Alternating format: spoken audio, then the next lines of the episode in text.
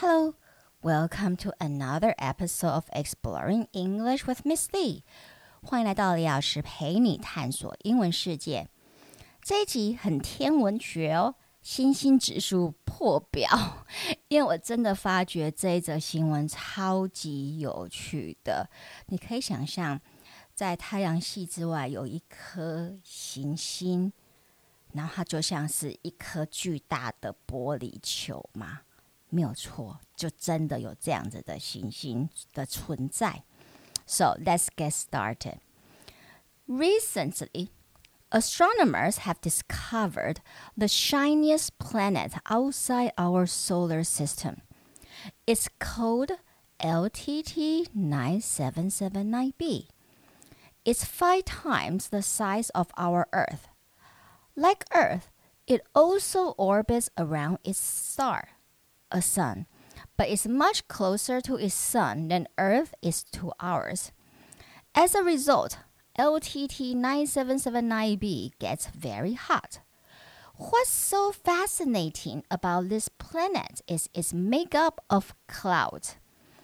Planets which are so close to their stars or suns usually don't have rain, moisture filled clouds, water because they will evaporate. However, astronomers say that LTT 9779b does have clouds, except its clouds are made up of metal and mineral called silicate that's found in glass, which makes it very reflective, like mirrors. Astronomers say the metal clouds protect the planet like a shield. LTT 9779b is located in a zone called the Neptune Desert. And in this area, planets' atmospheres are usually blown away. But because LTT 9779b's clouds are metal, they don't get blown away. 所以到这到底是一颗什么样的行星呢？Recently, astronomers have discovered the shiniest planet outside our solar system. Recently 就是最近，astronomers 天文学家 have discovered 发现了 the shiniest planet outside our solar system，在我们的太阳系外最亮的一颗星。It's called LTT 9779b 是不是不是很容易记的名字？Is five times the size of our Earth，它比我们的地球大五倍。Like Earth, it also orbits around its star, a sun。那如地球一般。 It also orbits，它也会绕着，OK，orbit、okay? 就是绕着一个轨道来转的意思，OK。It also orbits around its star, a sun，它也是绕着它的 star，就是恒星，我们也可以叫它为一个太阳转。But it's much closer to its sun than Earth is to ours，但是这一颗行星它比地球更接近它的自己的恒星。 as a result，那就想嘛，OK，结果就是一定是什么呢？LTT nine seven seven nine b gets very hot，当然这颗行星上面的温度就极热。What's so fascinating about this planet is its makeup of clouds。那让人觉得非常着迷、很有兴趣的，What's so fascinating？about this planet 有关于这个行星很有趣的部分 is its makeup of clouds，就是它的云层、它的大气层的组成。Planets which are so close to their stars usually don't have rain.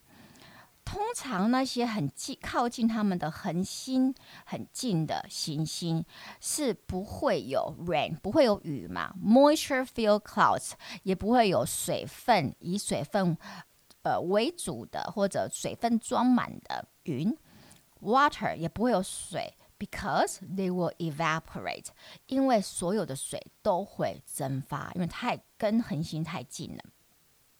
However，然而。 Astronomers say that LTT 9779b does have clouds，但是天文学家说这颗行星 does have clouds，它的确是有云哦。 except its clouds are made up of metal.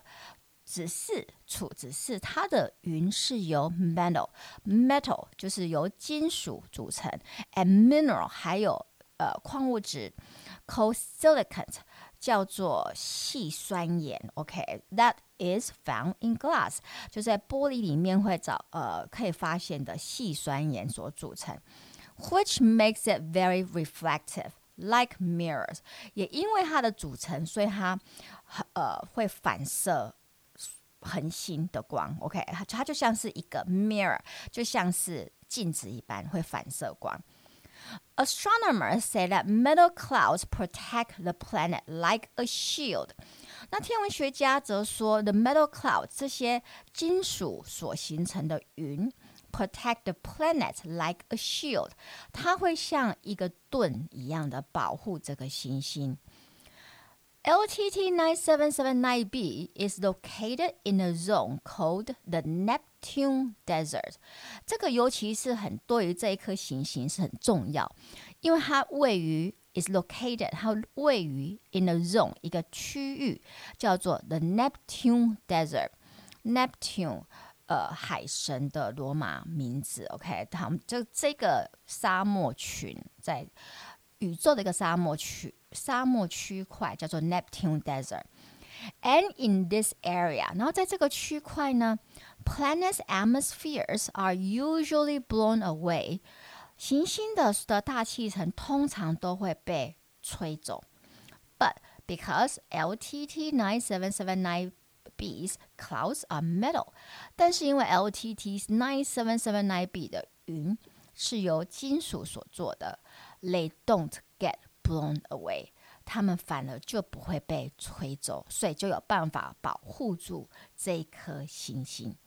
是不是觉得非常的特别和神奇呢？All right, that's it for today.